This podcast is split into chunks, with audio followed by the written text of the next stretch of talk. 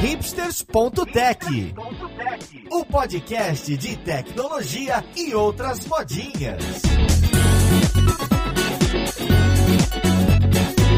Olá, caríssimo ouvinte, seja muito bem-vindo a mais um episódio do seu podcast favorito. Meu nome é Paulo Silveira, esse aqui é o hipsters.tech e hoje a gente tem mais um episódio dessa série exclusiva que é o Tech Guide. A gente vai falar de testes de software automatizados, TDD e mais um monte de outros assuntos que são fundamentais para você que está trilhando uma carreira em tecnologia.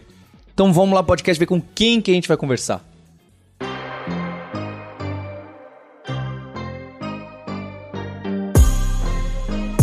Olha só um episódio especial, hein? Hoje estamos aqui com Mário Souto, Deve Soltinho. Fala, Soltinho. Fala, Paulo. Tudo belezinha? Junto com o Soutinho, estamos aqui com o nosso guerreiro Maurício Balboa Linhares. Fala, Linhares. Opa, como é que tá o negócio aí? E as pessoas sentem falta da Roberta, que está de licença e de férias. E esse que é um episódio que estariam aqui apenas os hosts e as pessoas que têm muita frequência. A Roberta não está, eu sei que vocês estão reclamando, estão pedindo. Ela volta. Aguardem. Mas, mas, a Roberta não vai gostar de falar desse assunto. É, tem, é, é, olha que calhou, hein? Caraca! É o meme do podcast se materializando aqui agora. E para quem tá caindo de paraquedas, o Tech Guide aí é um projeto da Lura, da FIAB da PM3. Se entrar no techguide.sh, você vai ver que lá a gente desenhou algumas carreiras em tecnologia e é um projeto open source que tem uma sugestão de ideia que você que está estudando, se aprofundando, sempre tem aquela pergunta das pessoas aqui no Hipsters, na Lura, falando: Ah, Paulo, ah, Linhares, qual que é o, o que, que eu estudo agora? O que, que eu pratico agora? O que, que eu faço?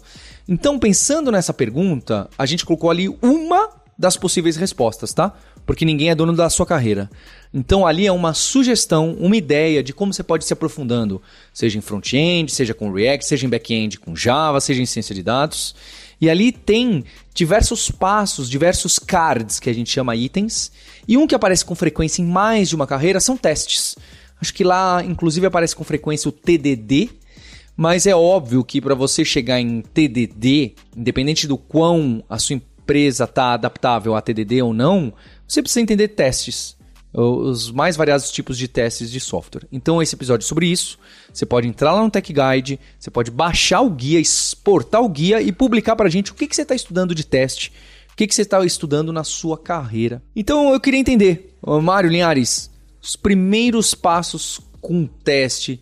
Por que, que as pessoas testam software? Porque quem começa na carreira, vamos ser sinceros, tá?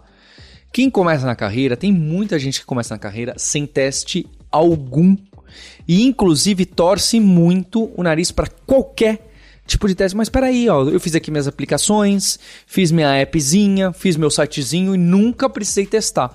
Por que, que agora que eu passei nessa entrevista de emprego, por que, que agora que eu estou sendo fazendo uma prova, eu tenho que entender esse negócio aí de testes?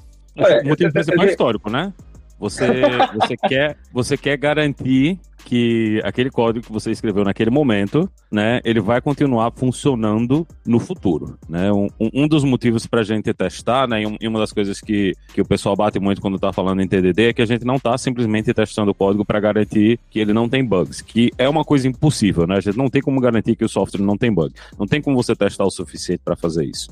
Mas o que a gente quer garantir é que o comportamento que está definido ali no teste, ele continua funcionando conforme você vai modificar o código. Né? Então, se eu escrevi um código que diz, olha, eu vou pegar dois números aqui, vou somar e vai dar o resultado no final, que é a soma desses dois números, fazendo a soma comum da matemática, eu quero que se no futuro eu modifique esse código para ele trabalhar com números diferentes. Não, eu estou trabalhando com números inteiros, eu quero adicionar números racionais. Eu quero que essa, o teste dos inteiros, né, que é aquele que eu já tinha escrito, continue funcionando. Então a gente está usando os testes para garantir que aqueles casos que a gente definiu ali dentro do teste, né, aquela, a, aquela especificação que está ali, ela continua funcionando no futuro conforme a gente vai modificar o código. Então, é como se a gente estivesse trabalhando com uma documentação que ah, não, é somente uma, uma documentação escrita de comentário, né? Uma documentação que está ali especificada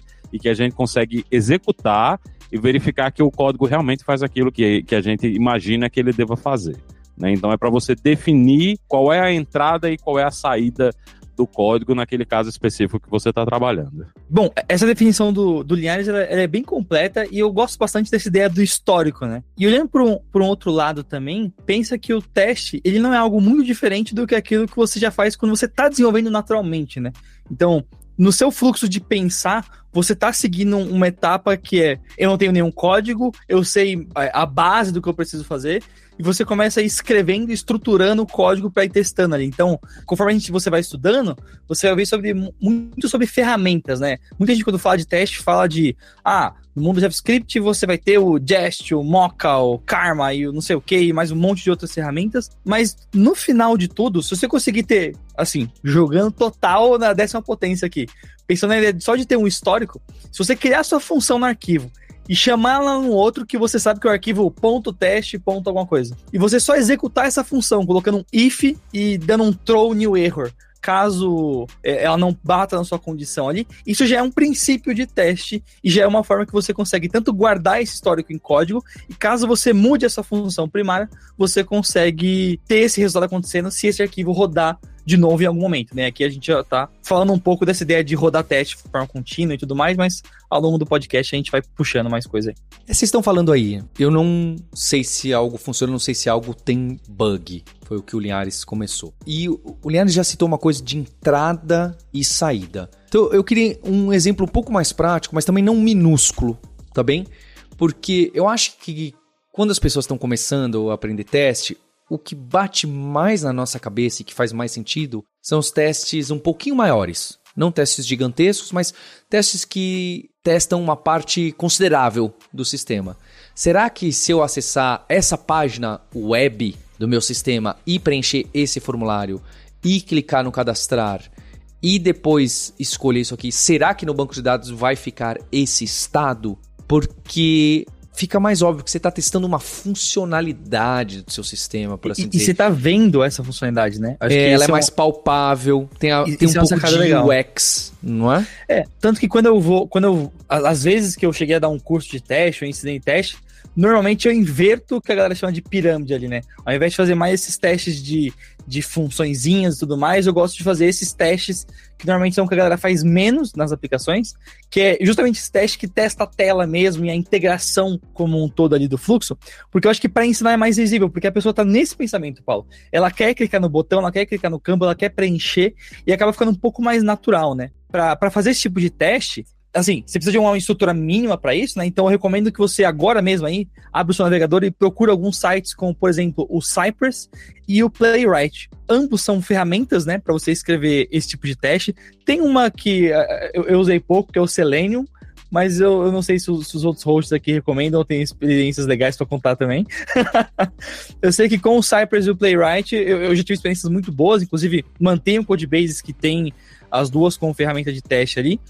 E, e, o legal dela é que você consegue rodar o seu teste como se fosse um robozinho e você acompanha realmente ele clicando em cada um dos campos, preenchendo, e você precisa escrever né, a, a, estrutura que vai fazer esse robô percorrer esse passo a passo, fazer esse algoritmo ali de, de testando sua página. Então, acho que é uma forma legal de você ser introduzido ao ambiente, ainda mais com essas que o setup é um pouco mais simplificado. Acho que de todas, o Cypress é a mais tranquila para começar e já sair escrevendo o teste e ver o que ele está rodando ali na sua máquina esse Cypress eu escrevo um teste como? Como que eu falo assim, olha, você precisa clicar nessa tela, preencher esse dado, clicar no botão OK com o servidor logado e logo, se isso funcionou, eu preciso de um HTTP 200, falando que não deu, né? Minimamente deu 200. Preciso também encontrar tal palavra na tela e às vezes preciso encontrar tal informação no banco de dados ou tal mensagem foi disparada no meu sistema de mensagens. Olha, como você está trabalhando a nível de tela ali, né? Eu tô assumindo que a pessoa está num site aqui e tudo mais. O próprio Cypress ele tem uma estrutura para você conseguir pegar cada um dos elementos da página, muito parecida com a forma de você selecionar do CSS, ou a própria forma de selecionar usando o Query Selector, né? Da API do DOM do navegador. Então, você vai colocar ponto se o elemento tiver uma classe, ou você vai buscar pelo texto que esse elemento tem. A, a, ideia é que você precisa ter algum guia no conteúdo HTML da página que ajude o seu teste a conseguir se achar ali, né? E basicamente você vai escrever código, você vai dizer, ah, eu quero selecionar aqui, eu quero clicar aqui, para fazer essa parte de checar por exemplo, qual a resposta que o servidor te deu ou algo do gênero, o próprio Cypress ele tem uma API dele lá, que aí tá na documentação. Eu não vou entrar em tanto detalhe aqui porque de cabeça eu não lembro. É uma daquelas coisas que você sempre vai pesquisando quando você precisa fazer, ou olhando outros códigos como referência assim. Mas a base é essa, assim, você vai selecionar os elementos, descrever o que você quer que aconteça, tudo numa estruturinha que ele dá lá, onde você descreve, né? Qual que é o cenário que eu tô trabalhando, e aí você usa uma funçãozinha lá que é o describe, para você descrever um pouco do, do qual é a base que você vai fazer ali, e para cada teste, para cada asserção que você quer, ele também tem uma outra funçãozinha de teste que dentro dela você escreve a ordem dos passos que tem que ser executada, e no final você diz, ó, eu espero que esse texto mude, eu espero que troque de página, eu espero que aconteça alguma coisa. E esse eu espero é uma funçãozinha chamada expect, que faz o, essa magia toda aí. Aí eu vou jogar terra, viu? Porque essa, esse tipo de ferramenta é bem complexo da gente adicionar, né, no, nos sistemas que a gente está trabalhando exige muita integração com o framework, então você não vai conseguir usar uma ferramenta dessas diretamente numa aplicação se, se não tem um framework já pronto, né, para você fazer os testes automatizados para fazer esse tipo de coisa. E também é uma eterna dor de cabeça, porque é incrivelmente fácil você quebrar esses testes de forma idiota. Né, você mudou uma letra, mudou a posição, mudou o lugar onde aparece a mensagem, mudou o nome do campo do formulário. É uma eterna dor de cabeça trabalhar com, com esse tipo de teste que faz direcionamento de navegador, né? Então é, é, eu, eu, recomendaria o pessoal que quer fazer teste de integração, ah, quer fazer o banco de dados, essas coisas. Eu acho que trabalhar com coisas ali no nível do seu controller na aplicação web é um pouquinho mais simples, né? Você consegue escrever o teste de integração ali, né? Sem ter que estar tá operando essas ferramentas que são mais lentas, dão mais dor de cabeça, quebram com mais frequência. Eu acho que é, termina sendo uma experiência melhor, né? Para essas ferramentas que fazem esse esse tipo de teste automatizado de testar dentro do navegador, é bom a gente ser bem criterioso na hora de escolher quando vai usar essas ferramentas, né? Porque tem esse problema que elas quebram muito, é muito difícil de manter, né? Tem um custo alto, né? De você estar tá, tá fazendo esse teste até por causa do tempo de demora que, que é para executar e escolher os fluxos mais importantes, né? Que a sua aplicação tem e escrever esses testes para esses fluxos muito importantes, mas não escrever isso para todas as outras coisas, né? É, é melhor você focar em se vai fazer Perfeito. teste de integração, foca numa camada Perfeito. um pouquinho mais baixa, né, ali dentro do controle, que você tem mais controle, é mais fácil de você ver problema e corrigir os problemas do que ter que, de que tentar usar essas ferramentas de teste de navegador para a maior parte dos fluxos da sua aplicação. Isso é até uma coisa que a gente tem discutido muito, né? A gente teve um movimento nessa direção, né, de escrever tudo isso. Eu lembro que quando a gente discutia muito isso na comunidade Ruby, quando usava Cucumber, né, para fazer escrever esses testes, tinha até a ideia de que você ia escrever o teste do ponto de vista de uma pessoa que não é um desenvolvedor, né? Então a gente ia pegar uma pessoa que não trabalha com desenvolvimento e escrever o teste ali num, em texto e a gente ia traduzir esse teste podcast direto para coisa, mas a gente percebeu que é muito trabalhoso, muito custoso e o retorno que você tem desse tipo de teste é muito baixo. Né? Então, acho que um meio, um meio termo legal é você pensar nessa camada ali de negócio, do controle da sua aplicação, escrever os testes de integração ali, com os testes de unidade um pouquinho mais baixo né, do que isso aí, do que a gente ir direto para essas ferramentas de teste de interface, que elas são muito complexas e elas dão muita dor de cabeça. É, mas só um ponto importante aqui, né? Eu acho que para a pessoa poder começar a se familiarizar com o teste, principalmente para quem vem de um cenário que a pessoa trabalha mais com front e tal, acho que é um, é um, ponto que ajuda bastante. Mas um corte total com você. Tanto que essa forma de trabalhar com controllers e, e pensando em camadas também, você pode portar para o seu código que você está vendo do front-end. Então, é, não, não tem uma, um, uma separação mágica ali de front-end e back-end, você programa diferente. Não, você vai ter mesma estrutura de controller e, e para conseguir fazer todo esse lance de, de putz, ah, agora eu quero testar o meu HTTP ou algo do gênero assim, né? Você começa a trabalhar com toda essa ideia de você ter pequenos mocks ali, que até as próprias libs que você trabalha às vezes fornece uma estrutura para você trabalhar em cima, então você não vai estar tá disparando quando você roda o seu teste, você vai estar tá subindo um browser. Você vai estar tá rodando algo muito mais simples, que só vai estar tá executando aquela função, recebendo algo que faz a chamada HTTP, que é um código que você mesmo passa para o seu controller ali. Então, você se tira toda essa carga ali, fica menos visual o processo, mas você tem todas as vantagens que o Linhares trouxe aí, né? De, de custo, de eficiência e ter mais previsibilidade e controle do que está acontecendo ali. Acho que é importante a gente falar também da pirâmide, né? A gente falou da pirâmide, mas a gente não explicou o que, que é. Normalmente, quando a gente fala de pirâmide de testes, a gente está falando dos níveis que a gente tem, né? No nível mais baixo, a gente está fazendo os testes unitários, né? Que é quando você está testando uma classe ou um método em isolamento. Então a ideia é que você está testando a funcionalidade somente daquela classe ou somente daquele método, né, específico dentro daquela classe e ele não chama nada de fora. Então ele não faz chamada HTTP, ele não acessa o banco de dados, então é, é você está trabalhando ali com o que no geral a gente chama de funções puras, né? Você dá uma entrada e ele dá uma saída para você e pronto. Né? Então a gente tá, tá aí no nível mais baixo de teste que a gente tem. A gente sobe um pouquinho, a gente está trabalhando com os testes de integração. Né, que são esses testes que eles vão fazer chamadas né, para os sistemas que estão diretamente conectados a ele. Então, se eu estou fazendo um teste, por exemplo, de uma classe que ela escreve no banco de dados, né? Ah, eu recebi uma requisição para criar um usuário no sistema, né? Então, essa, esse teste ele vai fazer o quê? Ele vai receber esses dados, né? Vai executar o código que insere o usuário no banco de dados e vai verificar né, se o usuário foi escrito com todos os campos ali que a gente imagina no banco de dados. Então, isso é um teste de integração, por quê? Porque ele já está chamando uma terceira entidade, né? Ela está chamando o banco de dados e a gente está verificando que esse código que fala com o banco de dados está funcionando corretamente. Mas ainda não é a coisa toda, né? Não é a aplicação com todas as suas partes. Aí no último nível, né? Lá em cima a gente tem os testes de sistema, né? Que é quando você tem a aplicação toda, tudo executando e você faz os testes da aplicação em si. Normalmente a gente vai fazer esses testes, a gente não faz esses testes de sistema em ambientes isolados. Né? Dificilmente você vai rodar um, um, um servidor ou um, um ambiente somente para fazer esses testes. Isso aí a gente trabalha com aqueles ambientes de homologação, né? ambientes de QA, ou até em produção. Né? É muito comum a gente ter testes de sistema que estão rodando em produção o tempo todo, né, para verificar se tem alguma coisa quebrada conforme o fluxo da, da aplicação. Então, quando a gente fala de pirâmide de teste, a gente está trabalhando nesses três níveis, né? O, o, unitário, né, o mais baixo, o de integração ali no meio e o de sistema que é testando tudo junto lá na, da, da aplicação. Linhares, e em relação ao, ao, mercado em si, né? Porque então a gente tem esse negócio de teste de unidade, da menor unidade possível, que acaba sendo funçõezinhas e métodos.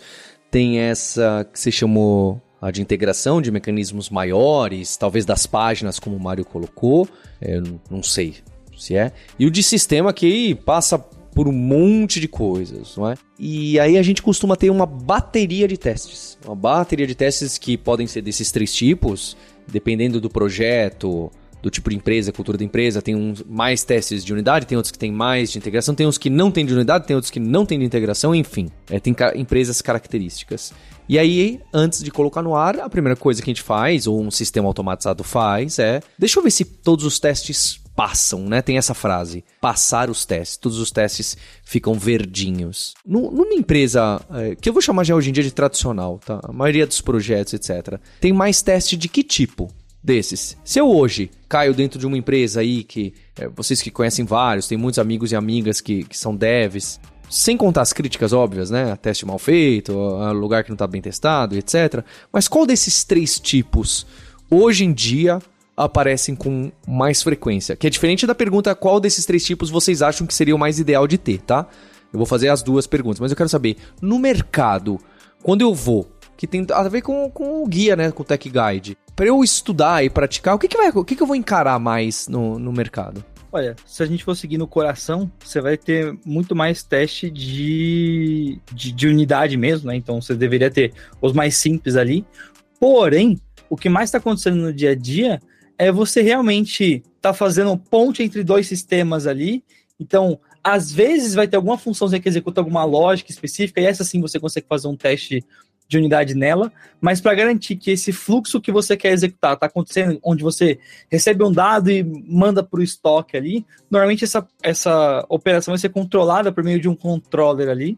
Então acaba vendo muito mais teste nessa pegada um pouco ali na, no meio da pirâmide, assim. Nem tanto o teste de unidade, nem tanto o teste de integração que está subindo o sistema inteiro ali, mas algo onde você trabalha previamente com algumas estruturas já mocadas ali, onde você testa se vai inserir no banco e não se está inserindo no banco. Acho que esse é, esse é um ponto importante do, da, da, filosofia aqui, né? Você não está realmente subindo o banco e escrevendo no banco de fato ali, mas você está vendo se houve a, a, intenção de fazer a escrita ali e outra parte do seu, código, do seu código descobre que essa escrita está acontecendo. E aí você passa a trabalhar numa cadeia de confiança também, né? Porque acho que um, um exemplo legal é, vamos supor que você está usando uma lib como React no front ou Express no lado do, do back-end ali, né? Você vai ficar testando se a lib funciona. Você sabe que a lib que você está usando é testada e você testa o que o seu código está fazendo a mais em cima da estrutura que a lib te dá ali, normalmente pensando nesses fluxos, o que, que você quer que aconteça, dado uma entrada A, saída B ali. Eu acho que, no geral, a gente vê mais testes de unidade, né? Mas tem, tem um detalhe interessante é que depende da comunidade e depende do framework, né? Se você está, por exemplo, tra trabalhando com Rails, você vai ver bem mais testes de integração, né? Que o pessoal meio que tenta considerar como se fossem testes de unidade, porque no Rails, no geral, quando você está acessando o banco de dados, você trabalha com Active Record, então é muito difícil você separar o, o banco de dados no, nos testes de método, né? Principalmente se o método ele está fazendo alguma coisa com banco de dados, coisa que em outras linguagens ou talvez outros frameworks você conseguisse fazer, ou, usar mocks, né? Você conseguisse fingir o comportamento do banco de dados no Rails. No geral, a gente não faz isso, né? A gente mete direto lá o teste, a seção do banco de dados e meio que imagina que aquilo seria um teste unitário, mas a gente sabe que é um teste de integração, né? Então, eu acho que o os testes unitários eles são mais comuns, mas tem ambientes e frameworks que deixam com que você seja obrigado a usar mais testes de integração do que testes de unidade. Mas eu acho que aí os dois eles estão tão bem equivalentes, né? A gente vê muito teste de integração e teste de unidade juntos nas aplicações.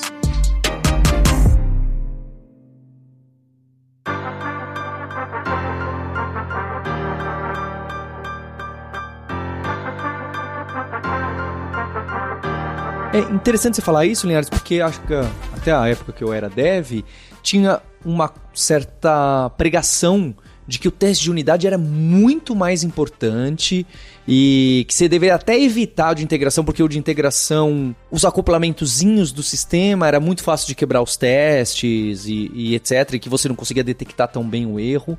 Mas eu realmente vejo hoje em dia algo eu vou chamar até de pragmático, que a gente testa o sistema no geral, porque você está testando, você está com uma preocupação um pouco mais como a do usuário.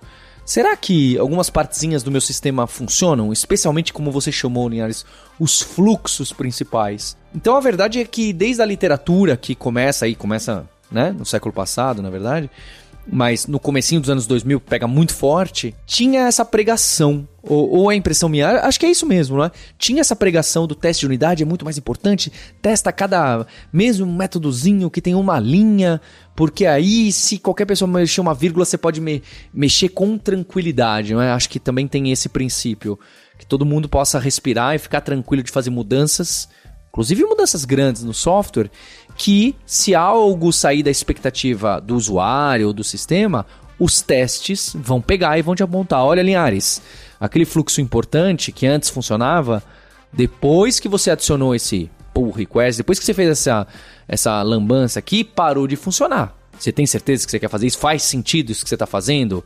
Essa quebra faz sentido? Ou você, um, esqueci mesmo disso aqui e tal? Então mudou um pouco a filosofia mesmo. É, o, a gente vive em, em surtos coletivos, né? O, o mercado. ele Achei vive nessa... a melhor definição. É, mas é, é, é, bem, é bem isso que acontece. A gente tem esses momentos de surto coletivo onde as pessoas vão para um lado só, né? E esquecem do outro lado.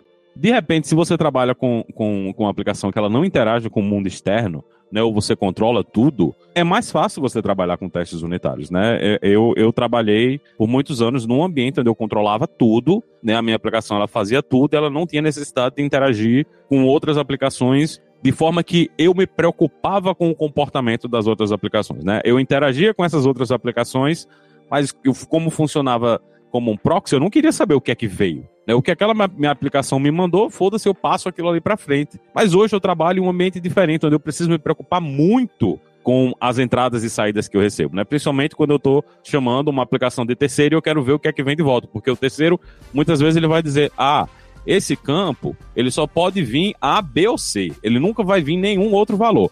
Obviamente vai aparecer um D ali, né?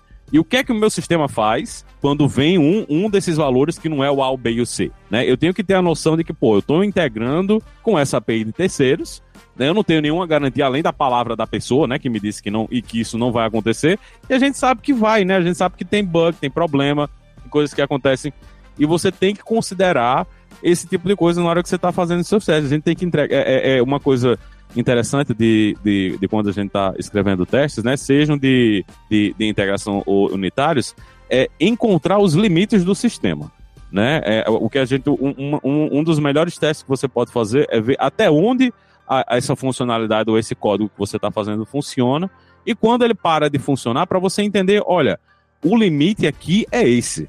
Né? Eu consigo trabalhar com, com esses valores aqui. Se não vier nenhum desses outros valores aqui, a gente tem que sair e largar a mão, porque não vai funcionar o que está acontecendo aqui. Então, é importante a gente ter essa, essa noção né, de que, de que trabalha, a gente pode escrever testes em todos os níveis e às vezes é melhor escrever o unitário e às vezes é melhor escrever o de integração. Depende do que você está fazendo, né? A palavra mágica que a gente tem que sempre repetir o tempo todo é depende, né? Qual é a realidade que você está inserido, qual é o, o que é que você quer tirar desse teste, né? Qual é o, o, o resultado que você quer tirar desse teste e o quanto você pode investir. Né? É, é volta para uma coisa que a gente já falou várias outras vezes aqui, que chega uma hora que o investimento que você está fazendo não traz mais retorno. Né? Então, não, o pessoal fala, ah, tem que todas as linhas de código e todos os fluxos da aplicação tem que ter testes automatizados. Muito bom se você tiver dinheiro suficiente para fazer isso aí. Se você não tiver, adeus né? Você vai ter que entregar ali o negócio, botar a coisa para produção sem ter testado tudo, porque essa é a realidade, né? E, e quanto mais testes você escreve, vai chegar um momento onde o retorno do tempo que você investiu nesse teste provavelmente não vale a pena financeiramente. Então a gente tem que estar tá sempre considerando isso aí, né? O, o, vale a pena eu escrever esse teste de integração aqui para esse caso específico que é muito difícil de acontecer e vai aumentar a, a execução dos meus testes em um minuto, né? Será que vale a pena eu fazer isso aí? Então, tudo isso são coisas que a gente tem que estar tá considerando o tempo todo na hora que está escrevendo os testes, né? Do mesmo jeito que a gente escreve código, né? Não, na, nada é de graça, tudo tem um custo aí. E só lembrando aqui também que você que ouviu esse depoimento do Linhares está em parafuso agora. eu acho que é, que é super importante falar também que muitas dessas coisas vêm com maturidade e é, e é importante a própria empresa tem uma cultura ali de tentar tá olhando como quem a, a, empresa como um todo tá levando essas práticas, assim, sabe? Tipo, então, é legal, sei lá, se, se onde você trabalha tem algum, alguma cerimônia ali que o pessoal que trabalha com programação consegue conversar mais entre si e tudo mais. É um tipo de, de conversa interessante de trazer, porque não adianta nada só você fazer e o resto da empresa inteira não tá pensando ou não tá coordenando nisso, sabe? Porque às vezes você vai só acabar gerando mais atrito. Acho que todo, todo esse ponto de como testar e como que a empresa está testando e como que a empresa está vendo ali os testes é uma coisa que você tem que ter como cultura e tentar fazer isso seguir em frente, assim, tipo. Então, acho que nesse ponto, nesses pontos que o Liares trouxe de, de, de perdas e ganhos e fazer análise aqui, ter isso como cultura na empresa acaba sendo um ganho para garantir que as pessoas estão alinhadas. Então, desde o momento que a pessoa está chegando na empresa, que ela tem um onboarding ali, ela sei lá, ver alguma apresentação de alguém que vai conseguir passar essa, essa mensagem para ela. Os outros códigos que, pessoa, que essa pessoa tá vendo tá seguindo esse, esse princípio ali. Porque no final, no final do dia, quando você vai estar tá codando na empresa, você talvez não tenha um Stack Overflow para tudo que você tá fazendo ali, ou talvez você pague o Stack Overflow e tem. Mas o ponto é que você vai ter que olhar código dos outros e copiar. Então, se não tiver teste nenhum, ninguém vai escrever teste nenhum. Se tem alguma referência, se tem algum sinal, você consegue usar o próprio código que já está escrito na empresa como referência para alguém usar como base e, e codando em cima. A gente falou de alguns desses frameworks que você citou, Mário, de, de teste, especialmente esses mais web, mais JavaScript. Aposto que eles devem ter várias versões, não só para o JavaScript. A gente tem também o JUnity, o PHP Unity, o NUnity, né? Esses que da época do Kent Beck e dessas pessoas que começaram a criar esse movimento de testes e bibliotecas, frameworks para ajudar a escrever testes. Eles também ainda são muito usados, aparecem com frequência, porque mesmo eles se chamando Unity, também dá para testar, não precisa ser só para unidade, não é?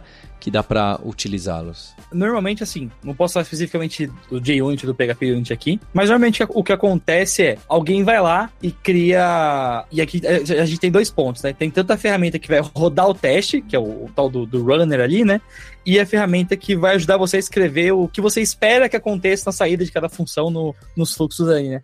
o que acontece é que o pessoal vai criando extensões em cima dessas bibliotecas já comuns, porque aí o jeito de escrever fica parecido, você só adiciona mais uma camada. Então, por exemplo, ah, se eu pegar o cenário de ainda de JavaScript aqui, né? A gente tem o Jest como o melhor runner que o pessoal usa ali. Junto com ele, ele tem uma, uma lib chamada expect, que é a lib que a galera usa para fazer as. O que você espera, né? Ah, eu espero que isso aqui seja igual, igual a true. Eu espero que isso aqui seja um array é, deep equal o que eu tô passando como base aqui ou algo do gênero. E aí, para fazer teste de componente com os frameworks, por exemplo, eles estendem essa função do expect para além do to equal ou to be, você ter o to be in the document, to have algum atributo, e aí eles vão estendendo para facilitar assim. Aí o, o Linhares, se eu puder trazer outros cenários aí, o, o, que eu tenho familiaridade são mais esses mesmo. Não, é, é isso mesmo. Eu acho que o, a diferença é que normalmente isso aí é o framework que você está dando que vai fornecer, né? Se você está usando um, um, um, o framework, ele provavelmente vai ter uma documentação lá dele explicando, olha, a gente tem integração com essas ferramentas de testes e você escreve seu os seus testes usando essas ferramentas de teste por aí, né? E alguns frameworks, inclusive, vêm com isso direto, né? O, o, se você trabalha com Rails, você provavelmente pode usar mini teste lá diretamente, sem baixar nada, ou se você quiser baixar, você vai lá e, e usa o RSpec, né? Que é outra ferramenta para isso aí. Mas isso aí depende muito do, do framework que você está usando. Normalmente ele já traz já a solução prontinha para você, né? E você só simplesmente chama. É até uma coisa que a gente brinca muito, né? Que o pessoal que programa em Java e, e usa o Spring, você vai lá escrever um teste, aí você tem que herdar de uma classe, botar uma annotation, fazer uma chamada, e tem uma volta completa para você usar, porque o Spring ele já tem o jeito dele de testar usando as coisas do Spring. E você tem que usar assim, se você não usar assim, o teste não funciona. Então, cada framework tem o seu jeitinho, né, de fazer essas coisas funcionarem. E aí eu vou entrar em dois temas que estão sempre correlacionados a testes, dois polêmicos. Um é o TDD, então de que se a gente escrever testes, a gente pode orientar o design das classes, né? Como as classes se comunicam, como os códigos se comunicam, como as funções se comunicam através do teste. E que em teoria isso pode te ajudar a ter classes, funções, métodos mais desacoplados. Porque uma das coisas que dificulta o teste, especialmente o unitário, o de unidade, o teste de unidade fica difícil quando seu código é meio macarrônico, né? Porque você quer testar um pedacinho, aí você começa a descobrir que você precisa. Peraí, mas eu queria testar só esse pedacinho, mas não estou conseguindo, é porque ele está acoplado. Então tem essa tese de que. Eu, eu gosto, tá? Da abordagem, não acho que para tudo, mas enfim. Se você orientar seu código para os testes, né? O, o, orientar o design do seu código para os testes, os testes orientam o, o, design, isso te ajuda a desacoplar. Então, acho que essa é uma tese que, inclusive, traz aquela ideia de que você primeiro escreve o teste, depois escreve o código. É? Tem essa vertente que também, durante uma época, como disse o Linhares, surto coletivo, era, essa era uma regra e se você fizesse qualquer coisa diferente disso, você estava preso, não é? Ou algo assim. Iam caçar a sua carteirinha de dev. Exatamente. Caçar a sua carteirinha de estou atualizados com os últimos posts do blog do Kent Beck e do Martin Fowler dos anos 2000. E o outro assunto, mais polêmico ainda, mas primeiro a gente vai começar com o TDD, tá? É o profissional de QA, o profissional de qualidade. Ainda existem muitas empresas, e eu sei que em alguns lugares parece que funciona bem. Pessoas que, em sua maioria, não são programadoras, mas elas sabem escrever testes, seja com uma ferramenta do Cypress, seja com uma ferramenta arrasta e solta e clica e fala, opa, quando eu clicar aqui precisa acontecer isso, roda os testes. Para uma pessoa que, é, no final, lá na homologação, é ela que testa, é ela que vê se o sistema pode ir para o ar, é ela que cria novos testes, normalmente mais de integração. É, acho que são dois temas que aparecem com frequência. Eu queria ouvir de vocês tanto a realidade no mercado e também a opinião eu acho que ajuda. Eu acho que você escrever. Eu não acho que o TDD seja necessário, né? Eu pessoalmente não trabalho com TDD. Conheço gente que trabalha e, e é feliz também, né? Mas não acho que seja uma, uma obrigação. Eu acho que a vantagem de você começar com, com testes unitários na hora que você está escrevendo o código é que aquele teste ele vai ser o primeiro cliente, né? Ele vai ser a, a, a, primeira coisa que vai estar chamando o seu código e vai dar você uma ideia de o, o quão fácil ou quão difícil é você usar a, a, aquela API, né? Porque toda classe, todo método, toda função que a gente está escrevendo é uma API, né? Então, cada um, da, cada um daqueles negócios é uma coisa que vai ser chamada por alguém e na hora que você começa ali pelo teste unitário, você já vê se tá fácil, tá difícil, tem muita dependência, tem muito argumento. Ah, tá difícil da, de, eu, de eu escrever o teste porque eu tenho que passar muita coisa, criar vários objetos. Então, tudo isso ajuda você fazer melhorar o design do seu código. Porque você não está somente agora pensando no, em como você vai implementar a funcionalidade, né? Você tem código ali que está chamando essa funcionalidade tá, e você está verificando a saída. Então, tudo isso ajuda você a escrever código melhor. Né, porque você está sendo obrigado a usar aquele código ali. Obviamente, você precisa entender o que é código bom e o que é código fácil de ser chamado. É, né? exatamente. Eu acho que isso é um ponto que até o, o, o Anish, que enfim, né, não tá nesse episódio aqui, mas até parafraseando ele, né? Parte da pesquisa dele foi justamente em cima desse ponto, né? Não é porque você está fazendo TDD que necessariamente você vai estar tá fazendo um código melhor. Parte do que influencia você com o TDD fazer um código melhor é a sua experiência prévia, é ter visto outras APIs, outras formas de usar código, é muito conhecimento acumulado que você tem de como trabalhar com a linguagem. Porque se você tiver três dias programando e for fazer, a chance de você fazer algo ruim é altíssima. Pois é. não, tem, não tem mágica, né, para isso aí. Você tem que ter entendimento de, de o que é código bom, né? Você vai ter que saber o que é código bom e, e, além disso, você vai ter que saber o que é escrever bons testes, né? Não é todo teste que você escreve que é um teste que é bom. A gente, por exemplo, você um, um dos sinais é, legais de que o teste está ruim é quando você modifica o código né, o comportamento mudou, né, as saídas mudaram e o teste não falha. Né? Isso é um, dos grandes sinais de que você tem testes ruins é na hora que você faz modificação no código, modifica o comportamento, né, modifica as entradas e as saídas, e os testes continuam todos verdinhos, né, isso é um sinal de que você tem casos ali, né, que você não está verificando as saídas corretamente, ou você não está verificando saídas o suficiente, você não está variando, né, as coisas o suficiente para pegar todos os casos que você imaginava que você estava pegando. Então, tem várias coisas que ajudam a, a gente, né, a escrever testes melhores e é e do mesmo jeito que escrever código de funcionalidade, escrever testes também exige conhecimento, né? Você precisa aprender a escrever testes, você tem que saber o que são testes legais. Por exemplo, um, uma das coisas que o pessoal tem muita dificuldade, né, é escrever teste com data, né, com data e hora. Quando você está trabalhando com, com data e hora, um, um, um dos, dos, grandes problemas que as pessoas têm é escrever o teste que usa a data do sistema naquele momento do teste. Né? Se você está usando a data do sistema, pode ser que aquele teste quebre, porque ah, esse ano é bissexto, ou passou da meia-noite, ou entrou no horário de verão, né? E você provavelmente não colocou todas essas coisas lá dentro do seu teste, que você está simplesmente pegando a, a, a data e hora atual e operando em cima disso aí. Então, tem várias coisas que a gente precisa considerar na hora que a gente está escrevendo testes e eles ajudam se você souber o que você está fazendo. Para ser específico, se eu for numa empresa hoje, tá todo mundo falando de TDD e escrevendo teste antes? Depende de, de qual tempo e espaço a pessoa tá na, na loucura coletiva ali. Porque se a pessoa começou a ver agora, talvez ela esteja na, na vibe do meu Deus, você, se você não fizer, você tá errado. E acho que vai muito da maturidade da, da pessoa que tá na empresa, assim, sabe? Porque a galera que às vezes tá mais tempo na empresa já passou mais dor de cabeça e tá um pouco mais aberto a isso. E no final o que vai acontecer é que você vai passar a olhar como não como até o ponto que o Guilherme falou, né? Não é uma solução mágica. Eu escrevi esse código, eu preciso testar esse código, eu vou testar esse código como esse código deve ser testado e não se prendendo tanto no, numa filosofia específica assim, sabe? Independente do TDD ou não, os testes eu acho que impactam sim a gente entender a complexidade do nosso sistema.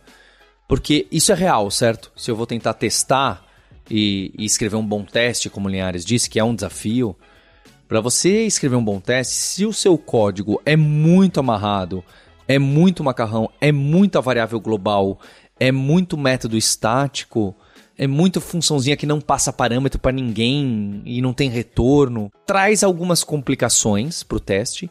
E normalmente tudo isso que eu citei é considerado, quando usado em exagero, é considerado uma prática. Não que não deva ser usado, não pode ser usado. Mas essas coisinhas que eu citei, às vezes é considerado, pô, você está escrevendo código de um jeito meio, meio ruim aí. Falso ou verdadeiro? Essa é meu, minha posição. Tem outras coisas que o teste vai te ajudar a começar a perceber e falar: ah, aquele código que eu escrevi realmente está complexo, porque tá vendo, ó, mesmo para esse teste de integração tá difícil de fazer. Acho que um dos exemplos legais, que é uma, uma prática que está bem comum hoje, são os fuzzing tests. Né, que são testes que você gera valores, né, aleatoriamente, né, ou, ou através de uma sequência, um gerador de valores, né? E você verifica que o seu código é capaz de realmente lidar com todos aqueles valores, né? E a gente tem visto isso muito em, em, principalmente quem trabalha com código nativo, né, código de baixo nível, a gente tem tem um, projeto do Google que faz isso com vários codebases do Google e faz muito isso no Chrome e com, eles encontram com muita frequência problemas de segurança por causa disso, né? Porque a função ela recebe um valor, né, ali no, no CC++, aí pega esse valor, tenta fazer uma alocação de memória, aquele valor é um valor ruim, ninguém verificou aquele valor e pá, estoura o navegador. Né? Então, a, além dessas, dessas coisas de, de design de código, né? de, de se está fácil, se está difícil de, de você testar e de usar o código, tem várias outras formas que os testes eles podem ajudar né, você escrever códigos melhores, detectar problemas de segurança né, e, e entender melhor como o código funciona. E, nesse caso específico, né, é, é, é até um caso legal da gente comentar, que uma das formas que a gente trabalha, né, evoluindo sistemas legados, né, mas aquele sistema legado mesmo, ah, é muito antigo, né, ninguém mais conhece, o pessoal não entende mais, não tem teste automatizado, era tudo testado manualmente. Então, o que acontece no caso desses é que antes de você começar a modificar né, o sistema, a gente começa escrevendo testes. Né? Para esses sistemas, no geral, a gente começa escrevendo testes de integração, né, que são mais fáceis da gente escrever num, num, numa aplicação antiga assim, que não foi pensada para teste unitário, a gente começa escrevendo os testes de, de integração e, através dos testes de integração, a gente ganha segurança que aqueles cenários né, que a gente escreveu nos testes de integração estão funcionando e a gente consegue começar a refatorar, consegue melhorar o código, consegue remover essas variáveis globais, né, consegue, consegue tirar esses, esses métodos que eles não recebem nada nem retornam nada, né? O, o, método que trabalha só no efeito colateral, né? Aquele remédio que você toma e não sabe o que é que vai acontecer depois, né? Então, na hora que a gente está em um ambiente desses, os testes eles são muito importantes, exatamente para a gente resolver e evoluir um sistema desses, porque o teste de integração ali ele vai dar o básico, né, de, de, de, de fé para você de que, olha, isso aqui esses casos aqui que a gente está vendo, eles parecem funcionar, então vamos começar a refatorar agora o sistema com segurança, né? Um, um dos grandes erros que o pessoal comete na hora que está trabalhando num, num sistema desses ir refatorar primeiro e escrever o teste depois, né? O, o, a gente tem que fazer o contrário.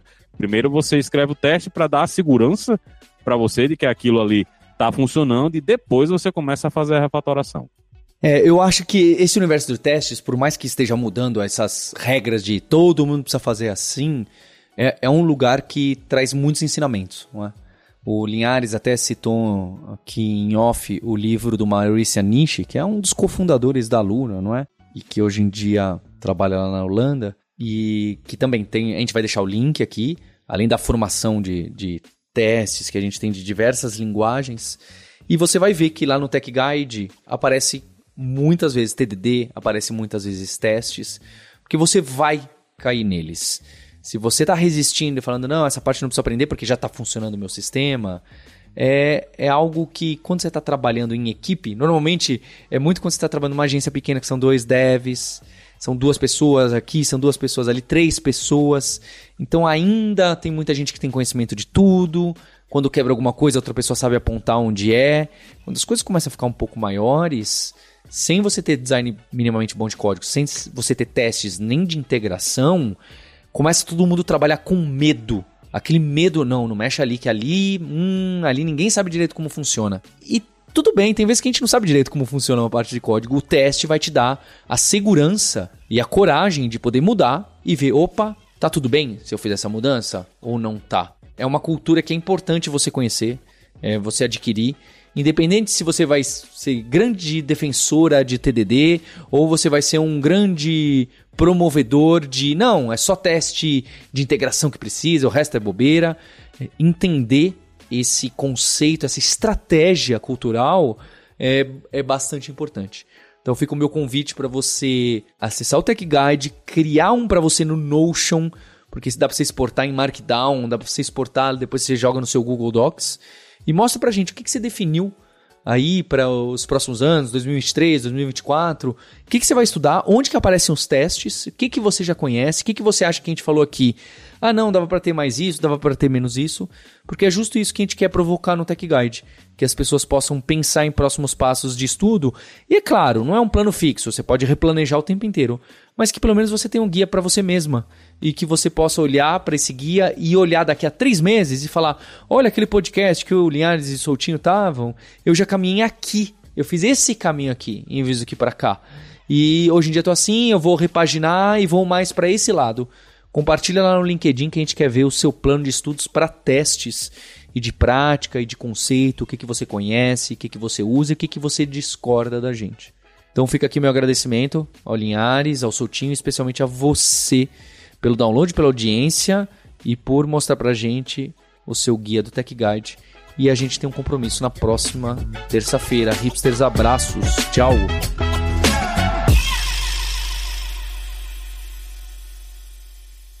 Se você quer mergulhar ainda mais nesse universo de nerds, hipsters e devs, eu tenho uma dica para você. Inscreva-se totalmente gratuito na newsletter Imersão, Aprendizagem e Tecnologia. Fica lá em alura.com.br barra imersão e sou eu mesmo, Paulo Silveira, CEO da Alura, que escrevo fazendo reflexões sobre o mercado de trabalho, tecnologia e tudo o que está acontecendo. E é muito bom para gente que ama tecnologia e quer se aprofundar numa área, mas também quer navegar em outras áreas relacionadas, o que a gente chama do profissional em T, do dev em T. Tô te esperando nessa newsletter. Este podcast foi produzido pela Alura. Mergulhe em tecnologia. E Faculdade FIAP. Let's Rock the Future. Edição Rede Gigahertz de Podcasts.